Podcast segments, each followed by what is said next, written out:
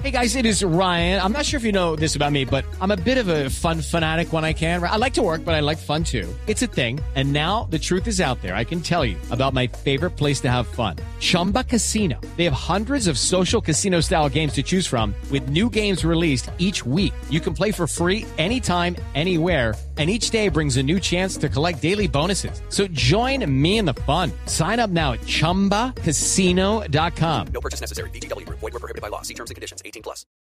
Padres con experiencia, Padres nuevos, hijos únicos, hermanos, abuelos que consienten, nietos que aprenden. Vamos a construir un puente entre generaciones para que las familias crezcan y entre todos podamos cambiar el mundo.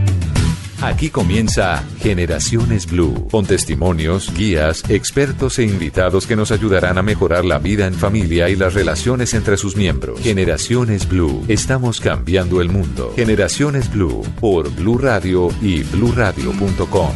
La nueva alternativa.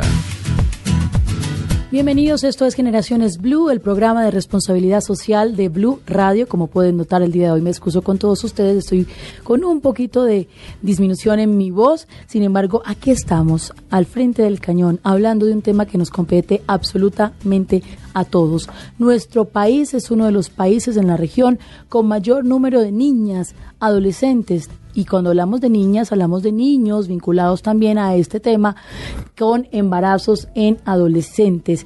Empezamos este tema para llamar la atención de ustedes en casa, padres de familia, de los jovencitos y específicamente de el Estado, si así se quiere, porque esto es un problema ya de salud pública en un país como el nuestro. ¿Por qué? Pues se los vamos a contar. Está con nosotros el doctor Juan Carlos Vargas, gerente de investigaciones de Profamilia. Él es ginecobstetra, médico especialista. Bienvenido, doctor Vargas. Muchas gracias. Bueno, el embarazo en adolescente, ¿qué tan grave es en Colombia? Es un problema grave, es un problema grave porque cuando salimos a la calle y vemos 10 eh, adolescentes, dos de ellas han sido madres o estaban embarazadas. Entonces, eso es un problema que atrapa a estas niñas en, muchas trampas. Una, la trampa de la pobreza, otra es la trampa de no poder eh, terminar su proyecto de vida, porque muchas veces tienen que eh, fracturar su proyecto de vida, no pueden terminar la, la, educación, eh, tienen que volverse grandes sin estar preparadas. En Colombia, la frase de embarazos en adolescentes se ha usado y usado y usado. Las campañas, pues debo decirlo, no son efectivas en la medida en que no han disminuido los embarazos. ¿Qué contexto nos presenta usted sobre esta problemática, doctor? Sí, es, un término que se ha utilizado mucho. Eh, no hemos aprendido de los jóvenes, o hasta ahora mejor lo estamos haciendo, eh, aprender cómo es que les tenemos que hablar. Porque el problema era que al principio íbamos los adultos a asustarlos y los jóvenes cuando les presentan un reto más bien lo asumen. Cuando es algo... Eh, pases este semáforo en rojo, lo hacen, para ver qué pasa. En cambio, ya entendimos que primero tenemos que hablar con ellos y sentarnos con ellos desde el ángulo, desde la perspectiva de cuál es su proyecto de vida, qué es lo que usted quiere hacer como grande, cómo se ve dentro de cinco, cómo se ve dentro de diez años. Y así ellos nos han ido enseñando cómo debemos llegar. Eso de proyecto de vida lo he venido escuchando hace algún tiempo. ¿Eso qué significa? El proyecto de vida es eso, lo que nos preguntaban las abuelas cuando nos llegaban a visitar y decían, ¿y este qué va a ser cuando grande? Es cómo se ve el joven o la joven en 5, en 10, en 15 años, sobre todo cuando están en la parte de la educación secundaria, qué carrera quieren estudiar, dependiendo de la carrera que quieran estudiar, en qué ámbito laboral se ven. Algunos dicen se ven viviendo en este país, otros quieren vivir fuera. Toda esa cantidad de sueños que tiene uno cuando está joven, en esa época de la adolescencia, se deben construir en un, como, como quien realiza un proyecto, como quien realiza una construcción. Entonces, primero he hecho unas bases para poder echar el edificio a andar, luego hago las paredes y finalmente lo que llaman la obra blanca. Y eso es lo que estamos invitando a los jóvenes que se sienten a pensar qué quieren ser cuando grandes. Yo quiero preguntarle al director de Profamilia sobre este tema y específicamente el gerente de investigaciones de Profamilia sobre cómo les estamos hablando a los jóvenes. Yo creo que es un discurso, y me excusan que hable en primera persona, tan impersonal para los muchachos que nos ven como unas autoridades sin, sin injerencia en sus vidas. Exacto, no, ese no es la vía, no es ir a asustarlos. ¿Cuál es la vía? Es mostrarles, eh, primero invitarlos a que ellos hagan su, su, raciocinio. Eh, existen algunos jóvenes que son más inquietos que otros con frente a estos temas de interés social y esos jóvenes lo que hacemos es formarlos como jóvenes multiplicadores. Entonces, cuando están sentados en una reunión hablando de sus temas o bailando su música, pues alguno de pronto suelta el tema de, ¿y, y, tú qué harías si quedaras embarazada mañana? Algo así. Y esos, el ir soltando los temas entre ellos los ayuda a reflexionar pero lo que no es correcto es decirles lo que se decía antes, que es que una adolescente embarazada tiene mayor riesgo de muerte en el parto. Mentira. Eso no es la vía. O decirle, si usted tiene relaciones sexuales le va a dar sida. Mentira. Pues sí tiene riesgo si no se protege, pero no es que sea 100% seguro. Entonces, cuando empezamos a dejar de quitarles ese componente de terrorismo en las conversaciones de los jóvenes, logramos llegar a ellos más fácil. ¿Qué hay detrás de el embarazo en adolescentes? ¿Qué responsabilidad le compete a usted? Me compete a mí como medio de comunicación, como periodista, le competen a los padres de familia y a los jóvenes que también tienen responsabilidades. El tema hoy en Generaciones Blue.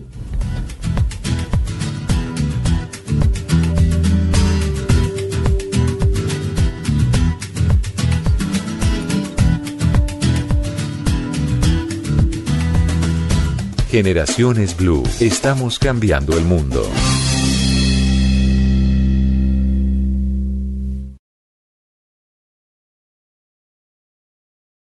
Generaciones Blue, estamos cambiando el mundo.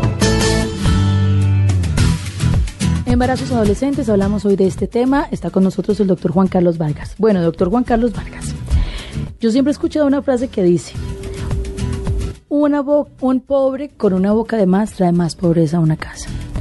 Es una realidad que en nuestro país, de acuerdo a lo que ustedes han establecido con las investigaciones, con las campañas, que la pobreza está ligada a los embarazos adolescentes, es decir, las niñas con menos eh, posibilidades económicas se embarazan más rápido o no tiene nada que ver. Sí, pues eh, si uno mira los datos de la encuesta nacional de demografía y salud, el promedio nacional de embarazo adolescente es 19.5, pero si lo diferenciamos por área rural y área urbana, en el área rural es el 26% de las adolescentes eh, han estado embarazadas, mientras que en el área urbana es el 17. Eso habla de una dificultad en el acceso a la información, a métodos anticonceptivos, a servicios de salud básicos, que hace que las pongamos en riesgo a estas niñas en el área rural o a las mujeres de escasos recursos. Pero, pero hay que decir también que, que, que, son adolescentes, que conocen su cuerpo y que conocen que hay métodos de anticoncepción. O sea, no son niñas, y yo sé que dice ICBF me podría matar por lo que estoy diciendo, vulnerables, pues sí son menores de edad, pero saben, digamos que la información de, de prevención, de anticonceptivos llega hasta los colegios, está presente, quizás las amigas se las dicen, se las comparten. ¿Es así? Es así, e incluso el Código de Infancia y Adolescencia obliga si es que esa palabra se puede utilizar, a que a, los jóvenes a partir de los 12 años se les dé información y servicios relacionados con salud sexual y salud reproductiva, cuya base es la anticoncepción. Y si uno mira el conocimiento de métodos anticonceptivos en Colombia es prácticamente universal, todo el mundo los conoce, pero de ahí a que haya un uso adecuado y de ahí a que haya continuidad en los métodos, hay una gran brecha, que es lo que nos significan estos embarazos adolescentes. Le pregunté fuera de micrófonos lo siguiente, ¿qué tanta relación tienen los embarazos en, adolescentes con eh, realidades como niñas que están en un contexto violento, agredidas, con familias pues no familias constituidas adecuadamente, quizás sin un papá, sin una mamá, solas, se embarazan para solucionar, para sentirse acompañadas. Eso también está pasando. Eso pasa, eso pasa y es en estas familias eh, disfuncionales que llaman eh, los psicólogos, hay una generación de violencia muy grande. Entonces, eh, el estar embarazada, primero la la margina de la violencia. No la violan, no la golpean, no la maltratan. Y segundo, ellas no tienen nada. Entonces, en el momento en que tienen un hijo, por lo menos tienen un hijo. Pero eso es realmente triste, ¿o no? Es muy triste y, eh, y, lo que es más lamentable es que esa sea una mentalidad que lleve a la joven a pensar que es la forma de asegurarse un futuro, cuando en realidad lo que está haciendo es afectar su futuro, no digamos que dañándolo, porque investigaciones eh, no solamente hechas en Colombia, más que todo hechas incluso en países eh, desarrollados han demostrado que estas jóvenes que son madres en la adolescencia, aún si terminan su educación, cuando salen al mercado laboral son remuneradas hasta con un 30% menos del salario que deberían ganar. Bueno, quiero preguntarle por Yo Cuido Mi Futuro, que es una iniciativa del Instituto Colombiano de Bienestar Familiar y de Profamilia. ¿Cuál es el objetivo de esta propuesta? Eh, la campaña se llama Yo cuido mi futuro, mis sueños por delante. La imagen que ustedes van a ver o habrán visto ya son jóvenes con el, el morral o la mochila llevada en la parte de adelante y no atrás. Es una forma de decirle a los jóvenes ponga sus sueños por delante, piense primero en ellos y así usted cuida su futuro. Es lo que veníamos hablando, es sentarlos a decirles cómo se va a ver dentro de unos años y qué haría un embarazo en esos sueños y en ese futuro que usted se, se está construyendo. Mitos y verdades de embarazos en adolescentes, ya les tendremos un testimonio y otras voces sobre este tema de Generaciones Blue. Uno de ellos es, y usted lo acaba de mencionar, lo hizo en el primer bloque, una niña que queda embarazada, su cuerpo no puede... Eh, es decir, es su cuerpo no está preparado para tener un bebé, puede generar malformaciones en su cuerpo, en el de los niños. ¿Cómo funciona eso? Hoy en día el, desarrollo de las niñas eh, es un poco más temprano y podríamos decir que, más completo. O sea, los riesgos biológicos básicamente que vemos son riesgos de enfermedades como hipertensión inducida por el embarazo, porque son niñas que de pronto están sometidas a un mayor estrés. Pero lo que veíamos antes de los partos obstruidos por un, pobre desarrollo corporal cada vez es menos. O sea, cada vez requieren menos cesáreas, por decirlo así, las niñas eh, adolescentes cuando van a parir. Pero sí vemos más complicaciones del tipo de eh, hipertensión u otras enfermedades intercurrentes con el embarazo, como incluso la diabetes gestacional, también la podemos ver en ella, amenazas de parto pretérmino y un componente eh, que es muy preocupante que se llama la restricción del crecimiento intrauterino. Es decir, que son niños que se quedan chiquitos dentro del útero y no crecen adecuadamente. Uy. Ya me voy a, referir sobre el tema de los niños, de los adolescentes, de los jóvenes, estoy hablando masculinos, porque siempre referimos cuando hablamos un tema de adolescentes y de embarazo en adolescentes a las niñas, cuando es una relación sexual entre dos, entre un niño, una niña, un adolescente y eh, un joven. Bueno, y está con nosotros también en esta conversación la doctora Diana Raquel Sierra. Ella es psicóloga, directora científica del Centro de Promoción y Prevención, autora de programas preventivos. Estamos hablando del programa Consentidos. Tiene una maestría en farmacodependencia y actualmente candidata a doctorado en psicología. Bienvenida a Generaciones Blue. Hola, muchas gracias por la invitación. Bueno, doctora Diana Raquel Sierra, la realidad de los jóvenes ahora es que tienen muchas amenazas ¿no? Hay que, hay que mencionar que los jóvenes en este momento no solo tienen la amenaza de su situación económica, familiar, sino que las drogas están alrededor asusando un poco, tocando la puerta o incluso dentro de las casas. En el programa Consentidos, ¿qué contempla sobre estos peligros de los jóvenes en, en esta etapa? Pues mira, fundamentalmente lo que observamos desde el programa Consentidos es... Eh, una problemática muy particular y son las edades tan tempranas en las que estás iniciando el consumo de alcohol, de cigarrillo y de ahí en adelante como en una escalada el acercamiento a otras sustancias. hablamos de marihuana y de otras que para el imaginario colectivo son las peligrosas, pero que realmente los antecedentes y, y como sus preliminares tienen que ver es con lo que está más metido en nuestra casa justamente, que es el alcohol y que son sustancias un poco más aceptadas socialmente y normalizadas la búsqueda desde el programa y desde la fundación que lo trae, que es el colectivo aquí ahora, es retardar la edad de inicio. Digamos que uno tiene como una meta global y, y podría uno decir, yo quisiera evitar y tener cero consumos de alcohol antes de los 18 o antes de los 20 o de los 21. Pero si somos sensatos y también como eh, muy, muy sincronizados con que esto va a ser un cambio cultural que necesitamos mover socialmente, pues nuestra primera meta tal vez no sea la de eliminarlo o la de evitarlo, pero sí la de aplazar las edades de inicio. Cuando uno observa que Colombia tiene niños con promedio de edades de 12.4 años iniciando el consumo de alcohol, pues ya tiene que tener una alerta, porque tener niños quiere decir que tenemos niños por debajo de la media iniciando consumos de alcohol, 9, 10 años, otros por encima, pero aún así tener una edad de inicio tan temprana ya en términos de salud pública no es un buen indicador. Entonces el programa lo que busca es a través de un trabajo de la mano con los papás, con un énfasis muy cultural, muy de, de hablar de la cotidianidad del alcohol y de cómo el adulto maneja también el tema del trago, eh, hacer que los niños cada vez inicien más tardíamente hasta que logremos la meta final. ¿Cuál es la correlación entre embarazos en adolescentes y consumo de alucinógenos o de alcohol? Mm. ¿Existe? Totalmente. La asociación es totalmente, la correlación existe, eh, porque lo que hoy en día, por ejemplo, podemos encontrar es que aquellos niños que inician consumos tempranos de alcohol tienen una edad también más temprana de inicio en su actividad sexual.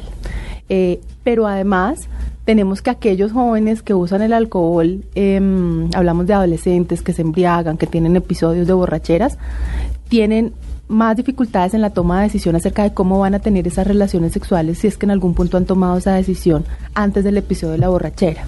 Entonces, me explico.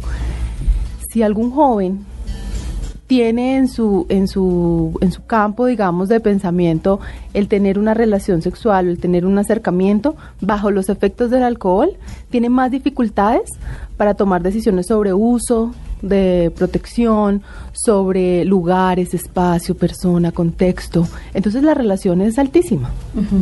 La pregunta es ¿por qué? Voy a hacer una pausa y se las voy a, formular a ustedes, mis invitados el día de hoy en Generaciones Blue. ¿Por qué están iniciando tan temprano en el contacto sexual, las relaciones sexuales, en el consumo de alucinógenos, de licor? ¿Qué está pasando en casa? Como papás, ¿cuál es nuestra responsabilidad como Estado? ¿Qué debemos hacer? Y ustedes, señor, señora, que nos escuchan también como ciudadanos corrientes y los medios de comunicación, ¿cómo acompañamos esta etapa compleja de nuestros jóvenes, niños, niñas y adolescentes? Volvemos. Ya regresamos con Generaciones Blue. Estamos cambiando el mundo.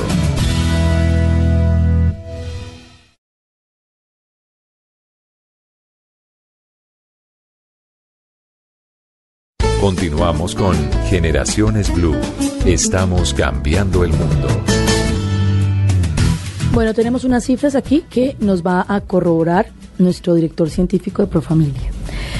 Nuestro país es el tercero en Latinoamérica con la tasa más alta de embarazos tempranos después de Venezuela y Ecuador, pero esto no es nuevo, es una condición que se ha presentado siempre y lamentablemente va en aumento. Se entiende que la adolescencia oscila entre los 10 y 19 años y de acuerdo al Departamento Nacional de Planeación, el 19.5% de niñas y adolescentes están entre estas edades embarazadas. ¿Estamos bien? Exactamente. Así, así es la cifra. ¿Asusta un poco o no? Asusta un poco. Eh, no es para darnos un contentillo, pero la cifra ha permanecido discretamente estable en las últimas eh, eh, ediciones de la encuesta nacional de demografía y salud hemos estado oscilando entre un 21 y un 19.5.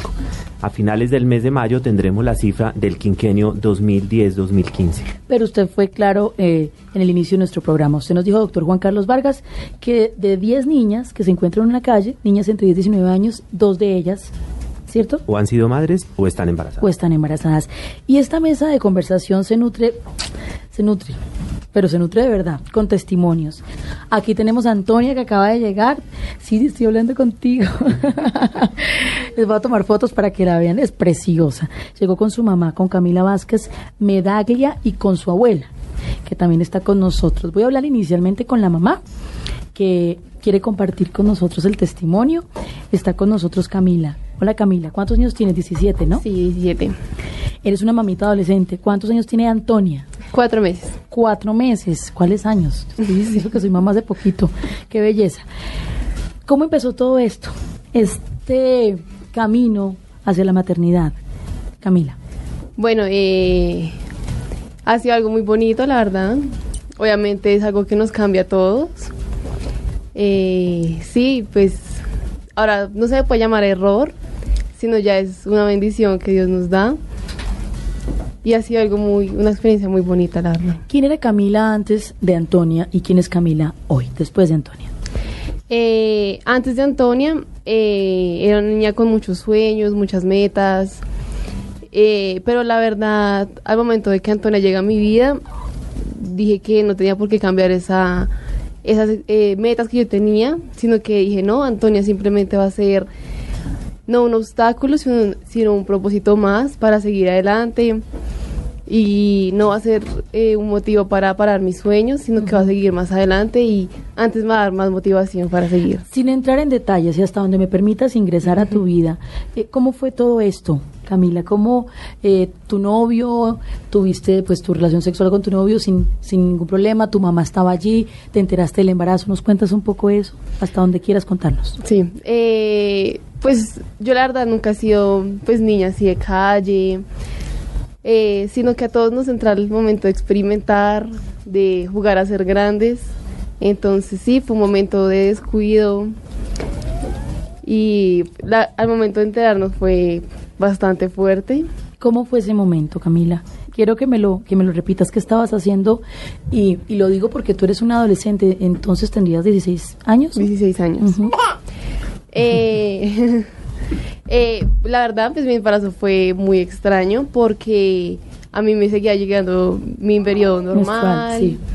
Entonces, un momento en el colegio sentía mucho dolor de espalda y sentía un dolor abdominal pues extraño.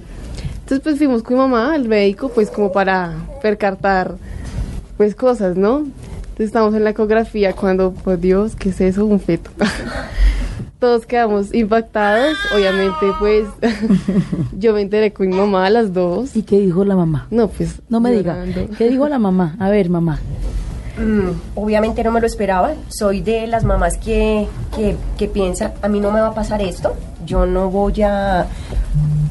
Yo, yo no voy a pasar por, por una experiencia de estas. Mi hija nunca había mostrado señales de, de, de una situación tan dura como esta, que de plop me imaginaba todo, todo, todo que me dijeran, hay una hernia, hay esto. Camila, siento que, y me quiero regresar de pronto a algún tema que ustedes ya habían tocado anteriormente y era el por qué cayó, que es la pregunta inicial de Mabel. ¿Por qué Camila finalmente cayó en este tema? Y yo siento que es mucha presión del mismo eh, vivencia de las amigas.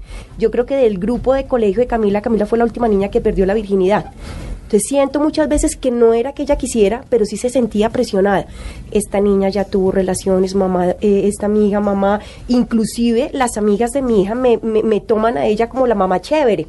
Entonces me llamaban, doña Olga, anoche tuve relaciones, ¿qué hago esa pastilla el día después? Yo decía, habla con tu mamá. Yo me sentía eh, presionada como, eh, no, no quiero ser cómplice de una situación. Yo le oye, habla con tu mamá, cuéntale. Y siempre presionada Camila, el día que esto suceda, por favor cuéntamelo. El día que esto suceda.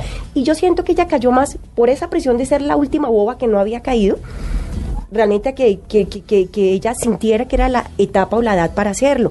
Cuando me cuenta que perdió su virginidad. Obviamente me puse bastante molesta, cómo lo hizo y todo, pero pasó unos meses donde yo vi tranquilidad, no salieron las cosas con su pareja, entonces yo dije, bueno, pasó su experiencia, pero aquí no pasó nada. Nosotros nos enteramos del embarazo de Camila cuando ella tenía cinco meses de edad, de, de, gestación. De gestación. Qué mamá, Camila, ¿no? Qué delicia de mamá. Además, yo imagino el choque, pero con toda esta calma que nos está contando, ¿qué piensa, qué pasa por la cabeza de una mamá cuando su hija adolescente le dice estoy embarazada? La calma es de estos últimos días, ¿no?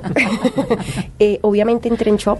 Eh, para mí mi hija, de ser la niña más buena del mundo, la más sana, la que poco salía, se convierte en ese momento en, hey, acá, eh, eh, falló de la peor manera que un hijo le puede fallar. Para mí en ese momento se derrumbaron los sueños. Para mí en este momento, Camila, cometiste el peor error de tu vida y voy a ser yo también la pagana.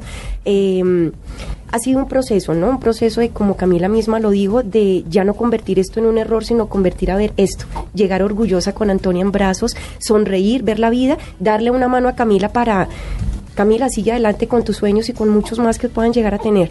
Eh, ya estoy tranquila, ya Antonia, sí, como lo dijo Camila, ha sido una bendición, ha sido eh, también para mí volver a ser mamá. Soy la abuela, pero si se dan cuenta, eh, hago el 80% de las funciones de una mamá. Sí, como, como pasa en las familias o no. Sí, pueden hablar, nuestros doctores pueden hablar. como pasa que los padres, los padres adultos tienen que asumir, porque mi abuela decía, y tenía una frase muy bella y muy sabia que uno la entiende, y es, uno no se ha terminado de criar entonces tiene que empezar a criar y los papás empiezan a asumir esos roles de crianza que nosotros en nuestras debilidades, porque no tenemos la edad, la mente todavía para asumir lo que es la crianza de una bebé como Antonia, pues nos toca o no mamá. Es así. Y les cambia la vida. Eh, yo creo que a todos, Camila ya, ya no puede salir con sus amigas, está en su último año de colegio, entonces no es lo mismo no es lo mismo, ya sus amigas el viernes estaban en una reunión despidiéndose, no Camila, tú ya no puedes porque la niña está aquí, la niña está tomando pecho, lleva un mes de colegio pero es un mes que está viéndolo virtualmente porque está todavía en, el último mes de licencia que le ampliaron. Entonces nos ha cambiado la vida impresionante, pero especialmente también a Camila. Quiero escucharte, Camila, porque esto siempre se trata desde el mundo de los adultos. y tú, pues con un bebé, una bebé tan bella como la que tengo aquí en mis brazos, uno rápidamente salta de la adolescencia y juventud a la adultez por las responsabilidades. Háblame de ese detalle, de las trasnochadas, de la amamantada, y también de lo que cambió en tu mente con una bebé. Sí, no, eh, pues no es fácil, obviamente. Eh, a uno le da susto por la inexperiencia. Entonces, ¿será que lo estoy haciendo bien? ¿No lo estoy haciendo bien? Eh, y sí, muchas cosas cambian y pues mis amigas me han apoyado mucho porque... Pues, ¿Alguna otra es, eh, ha tenido bebés? No. Entonces siempre dicen, no, pues hagamos algo donde Cami pueda ir, entonces una casa, no sé, con Antonia. Eh, la quieren muchísimo también, entonces... Pero sí, o sea, el pensamiento no ya le cambia, ¿no? Uno ya no comienza a pensar en uno, sino pensando en Antonia. Entonces ya todo lo que yo vaya a hacer es pensando en ella. Quiero preguntarte, Camila, ¿tú conocías sobre los métodos anticonceptivos? Sí. Doctor, volvemos al mismo punto. Campañas fallidas porque los muchachos, doctora, conocen. Sí, de acuerdo. Están, los conocen. Eh, ¿Te habían hablado de los embarazos? Sí, también. Educación sexual. También, sí. ¿Qué hubieras querido escuchar sabiendo que Antonio es una bendición para tu vida y se te nota cuando ves a tu hija eh, para postergar la llegada de Antonia a tu existencia? Yo pienso que más que, pues, eh, a uno le meten mucho el miedo de que no puedes tener relaciones, eh, tienes que tener cuidado, entonces uno le da miedo, ¿no? Entonces ya ahora uno le dice, no, es que uno ya no es seguro que el condón, ya no es seguro, ya ahorita nada es seguro, ¿no? Entonces uno está con ese miedo, entonces pues me da la misma si planifico no planifico. Entonces es, uno también le mete como ese miedo de, no, no lo hagas, no lo hagas, no lo hagas. Entonces esa presión también. Doctor, porque usted se encarga de las campañas en Profamilia. Gracias, Camila. es, esto es lo que más temor nos da. Y es que eh, por, por, por, frenar la educación sexual, empezar a dar desinformación. Mira, el condón no es seguro, entonces claro, como no es seguro, ¿para qué lo uso? El condón sí es seguro, que no es 100% seguro, pero sí previene en algo infecciones y embarazos no deseados. Los métodos anticonceptivos, ni siquiera la ligadura de trompas es 100% efectiva, pero lo que debemos hacer es eso, que los jóvenes ya oyeron, ya los conocen, pero ahora entonces saltaron de conocer que existen los métodos a pensar que no, como no son seguros, no merece la pena utilizarlos. Y lo otro que las estadísticas han demostrado es que el 80% de las niñas adolescentes piden un método anticonceptivo cuando ya llevan un año teniendo relaciones sexuales, porque hay un mito que piensan que las primeras relaciones sexuales no son fértiles. Y son las más fértiles. Sí. Es decir, normales. Normales, una fertilidad normal. Normal. Doctora, ¿dónde estamos fallando? ¿Por qué? ¿Por qué? La pregunta que queremos hacernos en este programa proactivo es, ¿en dónde los papás estamos fallando? ¿En dónde los adolescentes no están tomando conciencia de la responsabilidad? Ojo, la responsabilidad de traer vida al mundo, ni siquiera es un tema económico, es la responsabilidad de la crianza, de seres humanos que sirvan a esta sociedad, en fin. ¿Qué está pasando? ¿Dónde se ha desestructurado el tema? Mira, yo creo ahí que hay una cosa muy importante que lo hemos venido teniendo como experiencia en las en los diferentes programas preventivos que desarrollamos y es la por un lado la desarticulación entre el trabajo de los papás y el trabajo de las organizaciones que hacemos todo este tema preventivo y de promoción de la salud, ¿sí? Entonces, los papás van por el lado de ellos eh, fundamentalmente se refieren a su experiencia personal y la experiencia personal es la que cuenta dentro de lo que yo voy a educar. Si a mí me fue bien, eh, de cierta manera yo esperaría que a mi hija o a mi hijo le vaya bien repitiendo más o menos el mismo patrón, pero no hay una actualización de lo que significa ser joven hoy, año 2016, y lo que eso pues incide en la toma de decisiones. ¿Y eso qué es? ¿Cómo es ser joven hoy modelo 2016? ¿Ahí me ayudas, Camila? es decir, mucha información por todo lado, Sí. Ya el tema de, eh, de las mentiras sobre la sexualidad, pues ya no se puede mantener, por ejemplo. No, y yo pienso que, que muchas niñas hoy en día les da miedo hablar con los papás. Entonces no hay esa es, que vuelve a aparecer el miedo. El miedo, el miedo, entonces miedo a las relaciones sexuales, miedo a los métodos anticonceptivos, miedo a contarle a la mamá y a preguntar. Y yo creo que debemos hacerle caso a tu abuela, Maribel. Emma Alberto porque sí necesitamos los papás educación. Necesitamos educación para educar a nuestros hijos y para hablar el mismo idioma con ellos. Yo de, a mí de nada me sirve que vayan al colegio y a mi hijo o a mi hija le hablen de un tema de sexualidad si él llega a la casa y pregunta y yo le digo que de eso no se habla o, le doy otra información. O sea, los papás sí necesitamos educación. Mira, en eso, en eso hay una cosa súper importante y es que eh, la prevención basada en el miedo no funciona. ¿Sí? Es decir, el, temor no educa, que eso es algo que algunos de nuestros padres y de nuestros abuelos utilizaron y de hecho somos una generación de adultos que se ha centrado en el miedo. Pero hay una cosa ahí bien importante y es que también los papás, desde ese punto de vista que habla el doctor, necesitamos estar mucho más educados, pero también entender que aunque no prohibimos, sí limitamos y sí acompañamos mucho el proceso de educación sexual y educación en general. Eh, de hábitos de vida saludable para los adolescentes. A veces los papás dicen, yo prefiero no decirle que no porque de repente entonces tiene más ganas y justamente por lo desafiante de adolescente y lo sueltan. O sea, se, se, mantienen un poco en los dos extremos, o en, o en demasiada, demasiado límite con miedo, como lo hablas, o absoluta flexibilidad y también desde el temor propio del padre no hablar del tema. Ay, doña Olga Lucía está cargando a Antonia en este momento, aquí lejos, pero, pero Antonia es la invitada de honor para que escuchen también nuestros oyentes esas voces de nuestros niños. Nos decía, a mí me pasó lo contrario. Yo le decía a Camila, salga, salga. Y mire, no estaba preparada tal vez para asumir todo lo que hay afuera. ¿No, doña Olga Lucía? Es así, es así. Yo pensaba que por impulsar la masa que jugara con los niños, a que estuviera con los adolescentes, a que aprendiera un poco más, eh, Camila iba a ser una niña más abierta. Y mira que fue lo contrario. Eh, ella era, no mamá, no me gusta salir, no mamá, no quiero prefiero acá la casa, era demasiado introvertida y demasiado encerrada en la casa. Y yo presión era lo que el doctor nos estaba comentando fuera del aire, el presionar a los hijos y pensar, pero ya te están en edad de hacer cosas y no lo quieren hacer. Yo pensaba lo mismo. Bueno, el punto medio, ¿ah? El punto medio de la crianza. Vamos a hacer una pausa. Antonio está un poco eh, inquieta aquí. Necesita pausa, mejor dicho. Regresamos en instantes. Ya regresamos con Generaciones Blue. Estamos cambiando el mundo.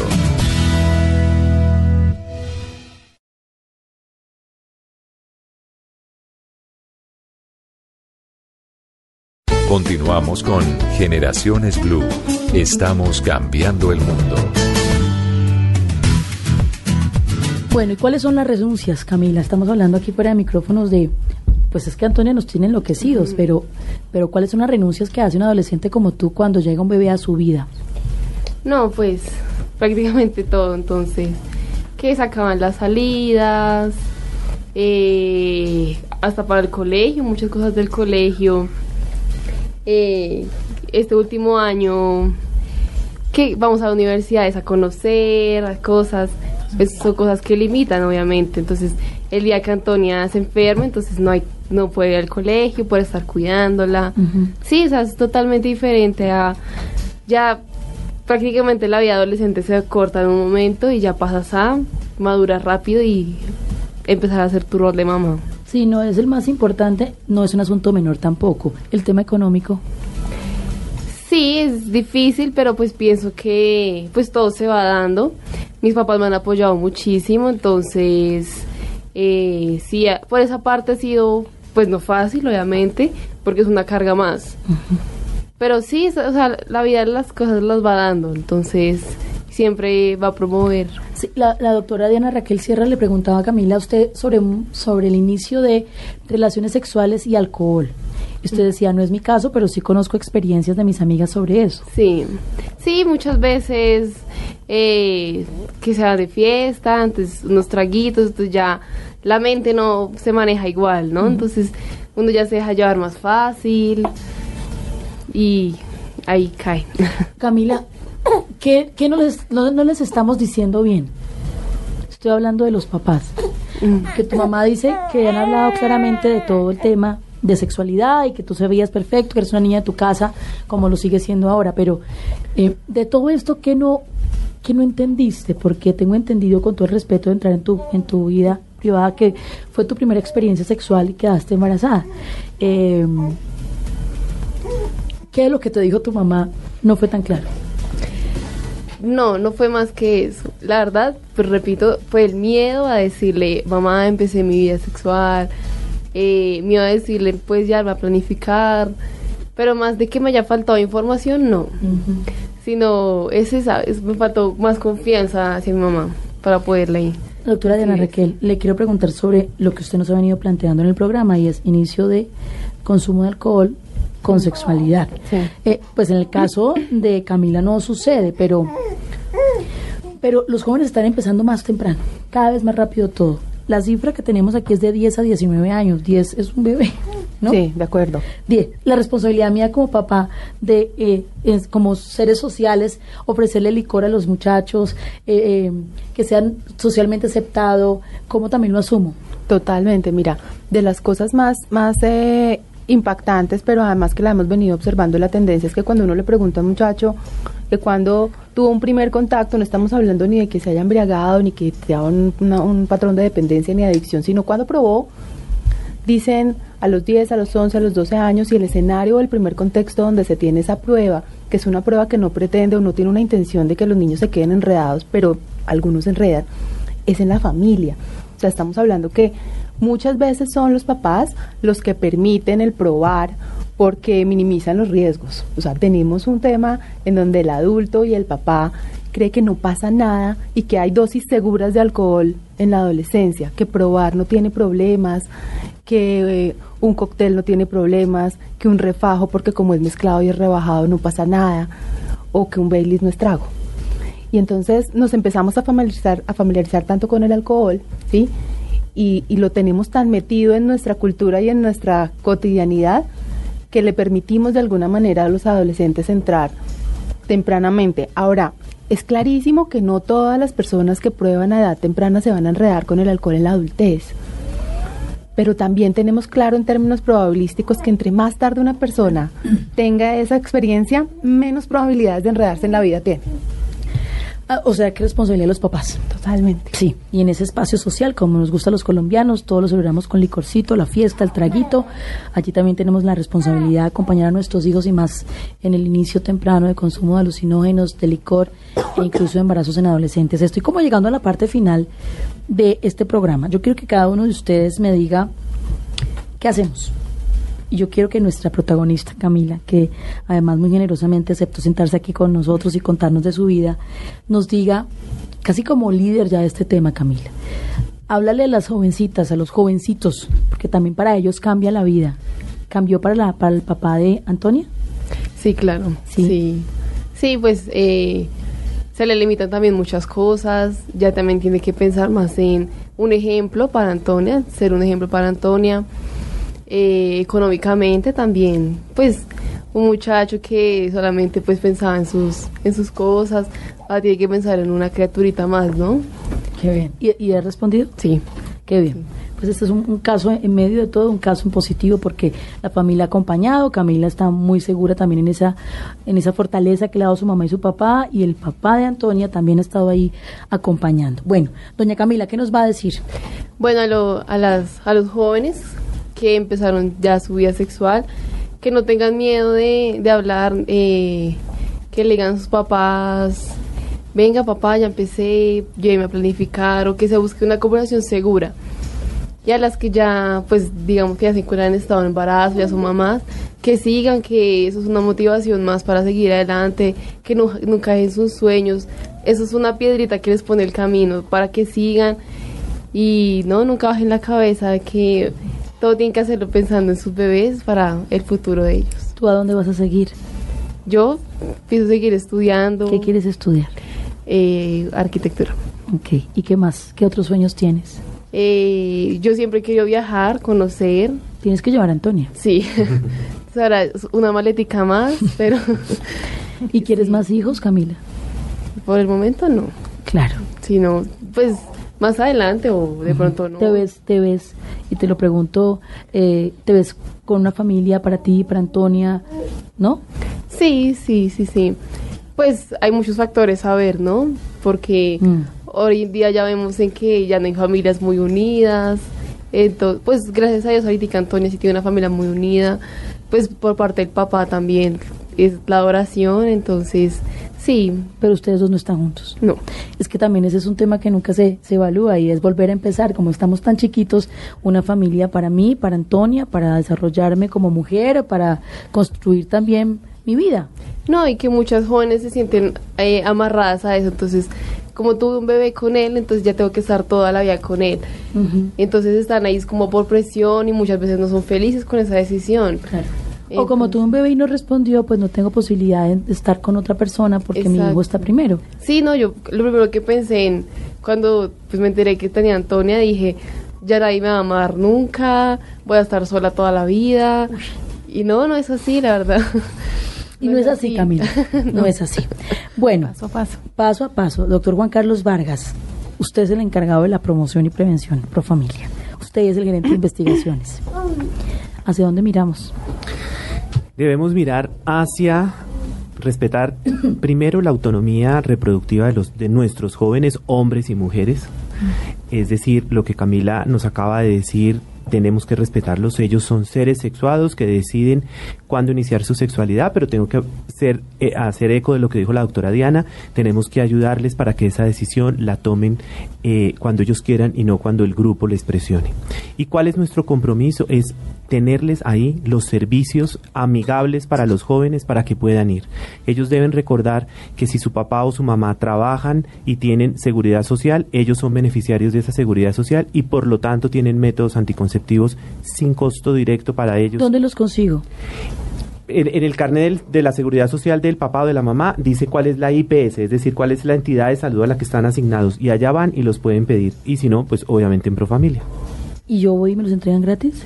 En, las, en la EPS se los deben entregar gratis e incluso nuestro sistema de salud tiene métodos de los que llamamos modernos que son un poco costosos. Está el implante subdérmico, que por ejemplo para una niña como Camila que ingresa ahora a la universidad son cinco años de protección anticonceptiva con un solo esfuerzo, ponerse un implante debajo del de la piel del brazo.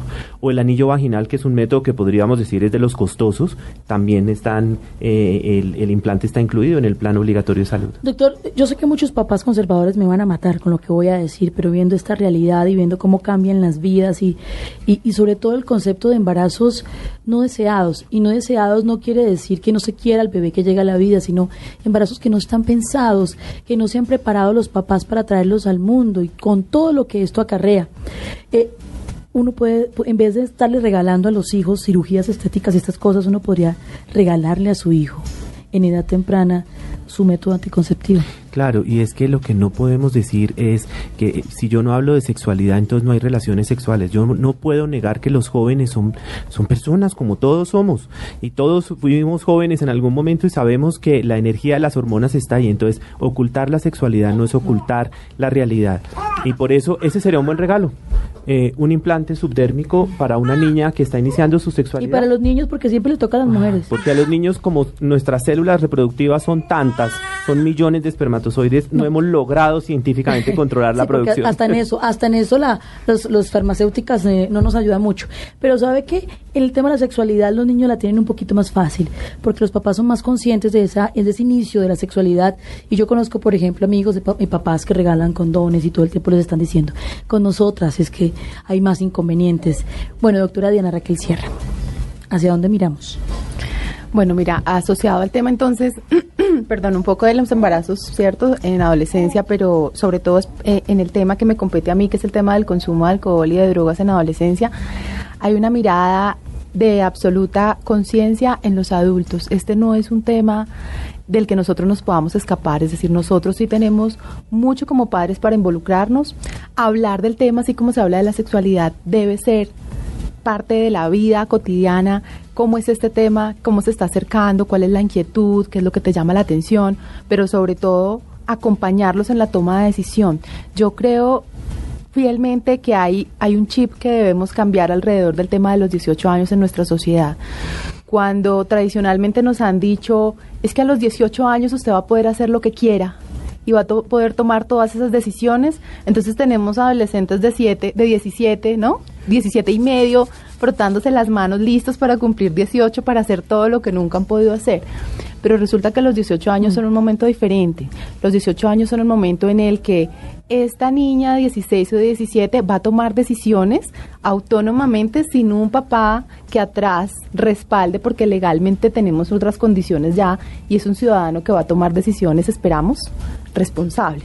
Así que poder hacer todos como sociedad una captación de que los 18 años no son el momento en el que se tiene el permiso para, sino en el que se toman las decisiones, esperamos, más informadas, con más criterio, con más desarrollo de personalidad, es una de las tareas muy fuertes. En ese tema eh, estamos trabajando en, en contar a los papás que entre más tarde pasen estas situaciones mejor. Yo lo voy a invitar a usted a un programa entero de consentidos.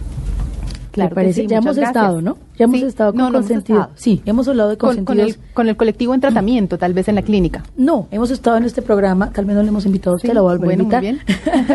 en donde hemos mencionado a consentidos como un programa muy exitoso para disminuir el ingreso, para prevenir. Realmente es un programa de prevención de los niños, jóvenes y adolescentes en el consumo de licor y sustancias alucinógenas. Perfecto. Así lo dije bien, ¿no? lo dije perfecto. Que vuelva, doctora Diana Raquel Sierra. Gracias. Bueno, mamá, le tengo a Antonio. Bueno, yo feliz, espere un ya. Con Antonia en brazos, a ver, usted como mamá en esta experiencia, ¿por dónde miramos? ¿Cómo hacemos para evitar que nuestros chiquitos empiecen tan temprano en este cuento de la maternidad que frustra muchos de sus sueños y sus realidades? Mm, creo que Camila lo repitió al principio y lo reitero yo, es la confianza, la confianza que uno como mamá debe generar a sus hijos. Increíblemente yo soy la mamá más querida para sus compañeras, todas me llamaban a preguntarme a mí, pero mi hija no lo hizo, mi hija lo hizo después.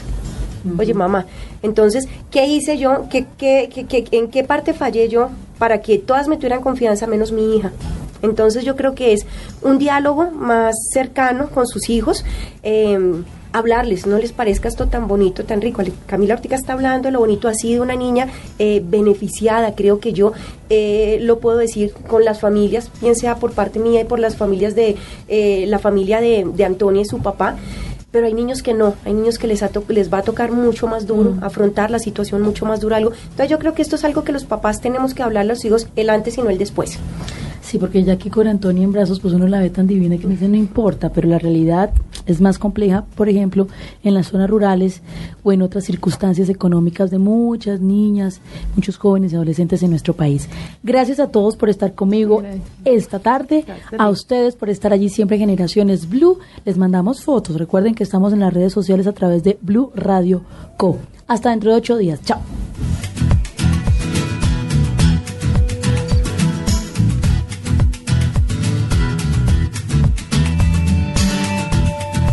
Generaciones Blue. Estamos cambiando el mundo.